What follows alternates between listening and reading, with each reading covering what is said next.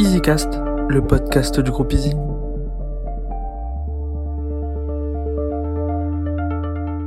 Bonjour à tous, bienvenue dans le troisième volet de nos podcasts sur cette série euh, du multicloud. Lors des deux précédentes sessions, nous avons abordé les évolutions des habitudes de travail. Ensuite, nous avons défini les différents types de cloud, privé, public. Aujourd'hui, nous allons définir les différents usages que l'on peut faire avec ces différents clouds. David, peux-tu nous définir les différents usages du cloud et en même temps les différents niveaux de responsabilité?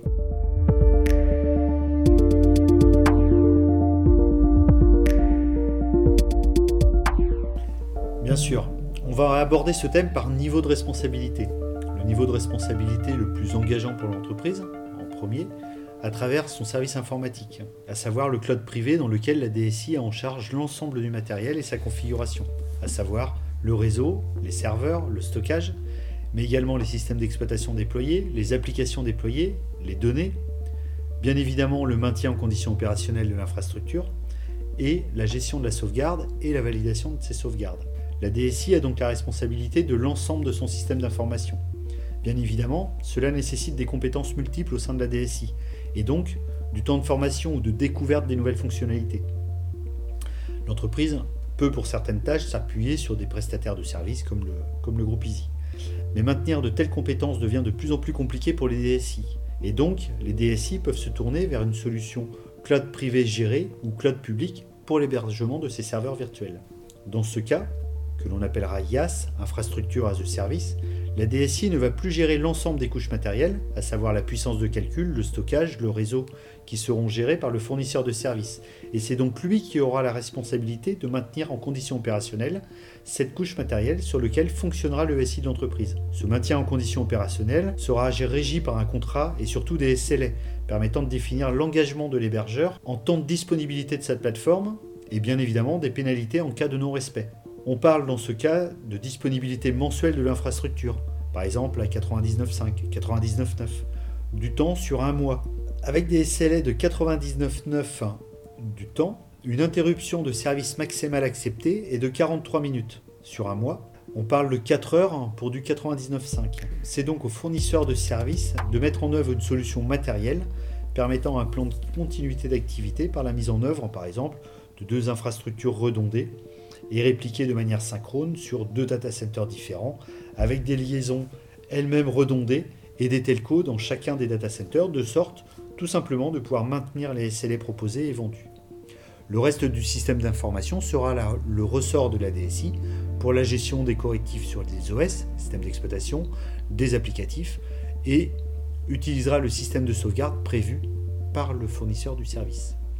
Le IaaS est souvent un passage obligatoire vers le cloud public, par rapport à nos connaissances, aux environnements familiers, à savoir les serveurs virtuels, mais avec des fonctionnalités de haute disponibilité et d'extensibilité.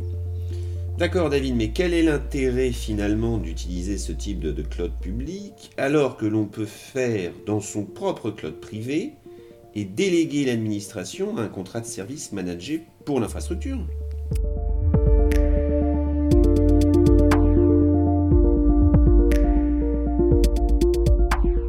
Intérêts sont la possibilité de facilement augmenter la puissance avec des délais de déploiement ou d'acquisition des ressources qui n'est pas du fait de la DSI, le passage du CAPEX à l'OPEX avec les intérêts comptables que cela peut occasionner, la possibilité de réduire les ressources si elles ne sont plus nécessaires, et cette flexibilité peut être accentuée avec l'augmentation des ressources en cas de pic d'activité et la réduction lorsque, lorsque cela revient à la normale. D'accord, par exemple un commerce de, de services de commande en ligne avec une puissance moyenne la majorité du temps et une augmentation de la puissance lors des périodes de sol, par exemple. Exactement. Et quelles sont les autres possibilités de, ces clouds? On va retrouver ce que l'on appelle le PaaS, un plateforme as a service. On augmente la responsabilité du fournisseur de service en lui confiant le système d'exploitation et par exemple le moteur de base de données, dans le cas d'un service de base de données. Ainsi, l'entreprise va souscrire un service de base de données en fonction de la puissance du moteur nécessaire à l'exécution de son applicatif, avec bien évidemment la possibilité d'augmenter ou de réduire la puissance, tout en payant la puissance durant sa durée d'utilisation. Lors de l'augmentation de la puissance, le coût augmentera en même temps et baissera lors de sa réduction. En principe, le cloud public a un tarif sur ce genre de ressources à la minute, voire à la seconde. Mais la DSI conservera la gestion et la sauvegarde de ces données, à savoir la, base de données, la base de données et la gestion de l'applicatif. Ce fonctionnement aura une incidence sur les SLA. Mais la DSI conservera la gestion et la sauvegarde de ces données, à savoir la base de données et la gestion de l'applicatif. Ce fonctionnement aura une incidence sur les SLA. Prenons par exemple le cas d'un service web connecté à une base de données pour faire simple. La base de données a des SLA de 99-95 et le service web a lui-même des SLA de 99-95. Le site web qui utilisera ce service aura donc des SLA de 99-95 multipliés par 99-95, soit des SLA de l'ordre de 99-90 et non 99-95. Pour utiliser les services PASS, parfois les applicatifs ont besoin d'être adaptés. Tous ne peuvent pas être déployés de la sorte. Et pour terminer sur le pass, il va être possible de suivre l'occupation des ressources du service utilisé et en cas d'atteinte d'un seuil de pouvoir passer automatiquement à une puissance différente via ce que l'on appelle l'automation, avec ou sans interruption de service. On peut également le faire manuellement en actionnant un curseur par exemple. Nous avons pris l'exemple d'une base de données, mais les exemples sont multiples. On peut également retrouver les services de stockage, de la conteneurisation, du serverless de manière générale. Les exemples sont multiples. Enfin, la dernière possibilité va être le SaaS, Software as a Service. L'objectif est d'utiliser un service sans se soucier de la façon dont il fonctionne et de pouvoir adapter son usage aux besoins de l'utilisateur. Prenons par exemple l'offre Exchange Online de Microsoft. Avant, lorsque l'on déployait un serveur de messagerie Exchange, on prévoyait des boîtes aux lettres. Mais peu importe l'usage de l'utilisateur, les fonctions de base étaient similaires d'un utilisateur à l'autre.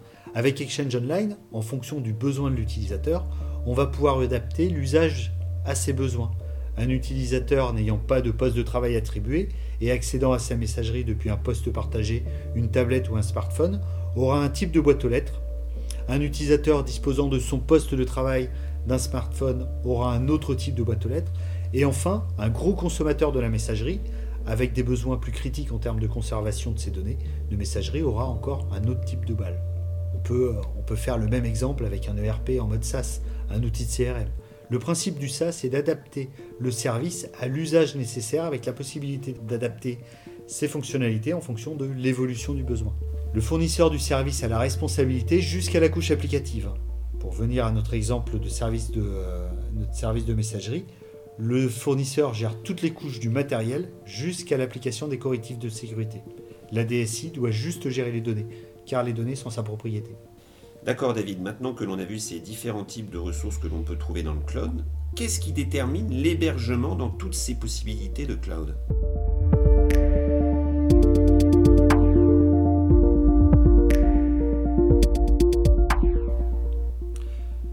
Le choix peut être déterminé de façon multiple, hein, en fonction des compétences et des ressources de la DSI, bien évidemment, sans oublier que le rôle d'une DSI est de favoriser le déploiement des solutions métiers pour favoriser la compétitivité de l'entreprise. Nous avions abordé ce point lors du premier podcast. Hein. En fonction des contraintes imposées par la direction financière et les axes stratégiques souhaités, certains favoriseront les investissements, d'autres l'allocation, mais également en fonction des contraintes du système d'information. Par exemple, en fonction des variations de performance pour un site de commerce en ligne, avec la gestion des périodes de solde, il est dommage d'investir dans une infrastructure matérielle dimensionnée pour les pics de puissance, alors que cette puissance n'est utilisée que deux ou trois mois dans l'année. Le besoin de haute disponibilité pour permettre la continuité d'activité, alors que l'entreprise ne dispose que d'un site et n'a pas de data center proche ou des liaisons réseau faibles, fiables par exemple pour faciliter l'accès des utilisateurs en itinérance et ayant des besoins de forte puissance et de latence faible. Des solutions disponibles en cloud public et plus difficilement disponibles localement. De de manière générale, de besoin de scalabilité et de flexibilité, plutôt sur des clouds publics dans lesquels les ressources sont presque inépuisables. Mais sans oublier des applications non supportées dans un cloud public pour des contraintes réglementaires et qui nécessitent l'hébergement dans un data center agréé comme des données de santé le souhait de conserver des données au plus près des utilisateurs pour répondre à des demandes de latence faible, serveur de fichiers souvent dans ces cas-là.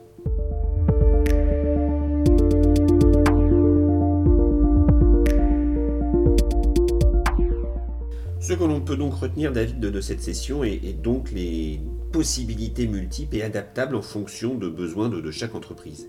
Mais ces possibilités si vastes n'occasionnent-elles pas certaines contraintes?